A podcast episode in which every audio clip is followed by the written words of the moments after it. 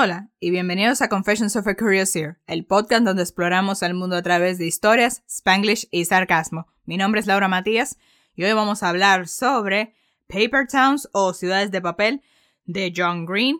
Continuamos con nuestro maratón de John Green, Paper Towns o Ciudades de Papel, un YA contemporary novel. Salió en el 2008 y takes place in suburban Orlando. Trata sobre ese muchacho que se llama Quentin, alias Q, que él desde chiquito está, you know, infatuated with this girl que se llama Margot, que es su vecina, y él la ve como que this sort of miracle, this wonder girl, and there's always rumors about her of like, oh, did you know that she toured with this band or that she se escapó pa, to travel with the circus for a while, you know, that kind of girl. Y bueno, él la mira from afar, but they're not really friends, but he likes her from afar and whatnot. Y una noche, Margot se le aparece en su casa de noche para que él venga con ella en una aventura to get revenge on their enemies and do some pranks and it's gonna be great. And they do so, they have fun, they have a connection a little bit, and then the next day, Margot disappears and now Quentin takes it upon himself to find her. Ok, este libro, la primera vez que lo leí, it used to be my favorite John Green book, la primera vez que lo leí, like, en mi juventud. it was my favorite, but yeah, ahora I still like it. It's, it's not my second favorite. The first place has been um, currently being taken by Looking for Alaska. But yeah, I still really enjoyed this book. Le doy un 4 de 5. I mean, I must, yo creo que le quita puntos because I feel like the middle is a little bit boring. But yeah, I really like it. I mean, this whole like solving the mystery plot I really enjoy. Um, the characters are funnier than I remember. John Green me acaba de dar, o sea, como que it clicked to me y me doy cuenta that he's really good at writing banter, whether it is romantic or friendship banter. But I feel like his friendship banter specifically is really good. And that, esos son los momentos que más me gustaron y me dieron más risa. Cuando visualizo esta novela en mi mente, I, I imagine it as that indie movie vibes, you know what I mean? And yeah, that's kind of fun. Y antes de que pasemos a la sección de los spoilers, quiero leer el introduction paragraph. Técnicamente no es del primer capítulo, es del prólogo, ya del prólogo, because yeah, no es spoiler, it's literally in the prologue. And I really like it. I really like this first paragraph. It's really good. It is así. The way, the way I figure it, everyone gets a miracle. Like, I will probably never be struck by lightning or win the Nobel Prize or become the dictator of a small nation in the Pacific Islands or contract terminal ear cancer or spontaneously combust. But if you consider all the unlikely things together, at least one of them will probably happen to each of us. I could have seen it rain frogs. I could have stepped foot on Mars. I could have been eaten by a whale. I could have married the Queen of England or survived months at sea. But my miracle was different. My miracle was this. Out of all the houses in all the subdivisions in all of Florida, I ended up living next door to Margot Roth Spiegelman. Man, I really like that introduction, introductory paragraph. I mean, it gives you like, como que te aclimatiza a cómo va la jugada de este libro. I really enjoy it a lot. Vamos a pasar a la sección de los spoilers, so, so vaya a leer el libro y lo espero aquí cuando termine. Bye.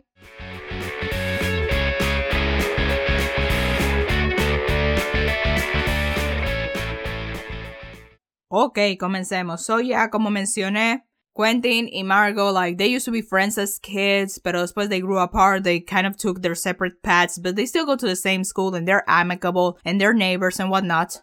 Quentin siempre enamorado de Margot, you know, having this idealized version of her in his head along with everybody else. Everybody, like, has this idealized version of Margot in their head of how she's this rebel who does what she wants and she live, has, goes on these crazy adventures and whatnot. But, you know, we'll see later that things are more complicated than that. Y una noche, como dijimos, Margot va donde Quentin a decirle, hey, can you drive me to these places? I have some pranks to make. And al principio le está como que no, que nos vamos a meter en problemas. No, yo no. Mañana tengo escuela and whatnot. Pero ella lo convence de que, hey, this is gonna be fun. Let's do some, you have to do something fun for once in your life, Quentin. And, you know, ella whisk him away. Y lo que pasó fue que el novio de Margot, Jace, le pegó los cuernos con su mejor amiga Becca, so they go and make some pranks to them. También a Lacey, this friend who Margot thinks betrayed her because she thinks that Lacey knew about the cheating but never told Margot. That's why she also gets revenge on her. También they break into Sea World, you know, just for the fancies. They break it, well, technically not break, they just enter. Um, a este SunTrust building so they can see the view and admire it. También they play a prank en este bully que siempre está molestando a Quentin, you know, to get some revenge. And yeah, they spend this magical night. Y al día siguiente, Margot no viene al cole, a la escuela, and you know, pasan los días y los días y las semanas, and she, y ella no aparece.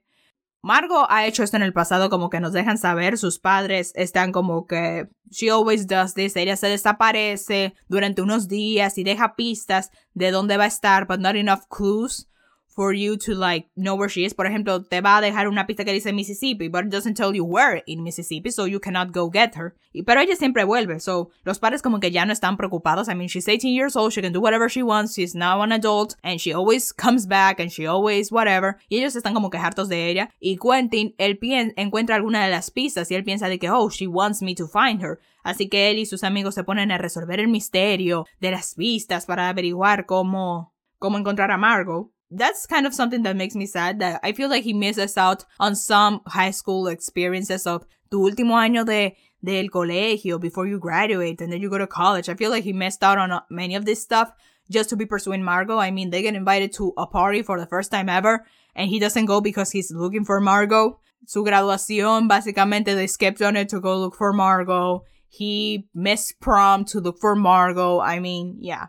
It gets uh, borderline obsessive. Pero sí, sus amigos, que son Radar y Ben, están como que más o menos apoyándolo. You know, they're apoyándolo, but also like trying to also have their high school experiences at the same time. yeah, this book made me want to read Leaves of Grass de Walt Whitman. Este libro tiene una major importance in this book. They have to analyze it porque es una de las pistas que les dejó Margot.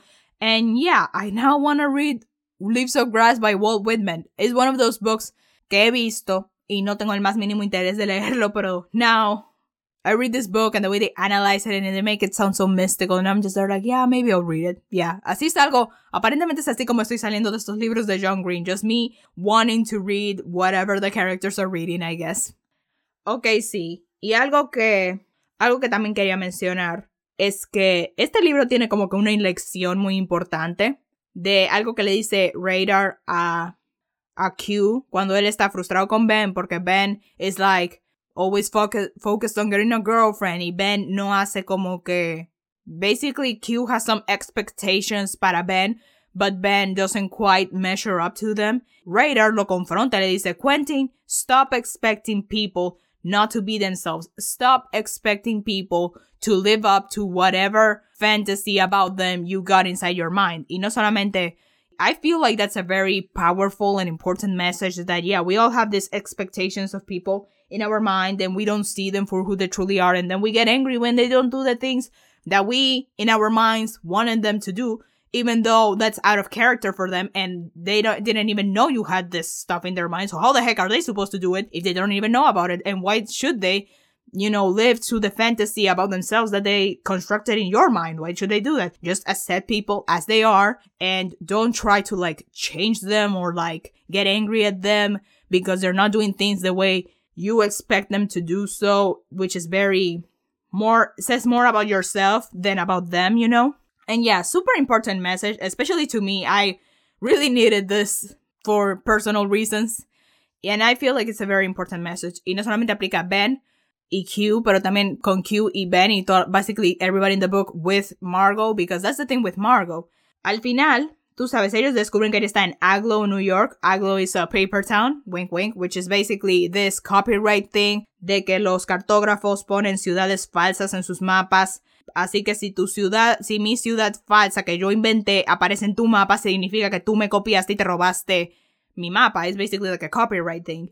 Y ellos van a Agloe, New York, y tienen que ir rápido porque Margot dice, escriben un mensaje de que, ah, que ella solamente va a estar ahí hasta cierta hora y después de cierta hora ella se va a ir. Así que ellos que para no perderla otra vez, tienen que salir huyendo y andan manejando a top speed. And yeah, I really like the road trip. The road trip is my favorite part of the book. It's so funny. I feel like the scene that that made me laugh the hardest was when they accidentally bought Radar, a black guy, a Confederate shirt. That thing just had me laughing so hard. It was hilarious.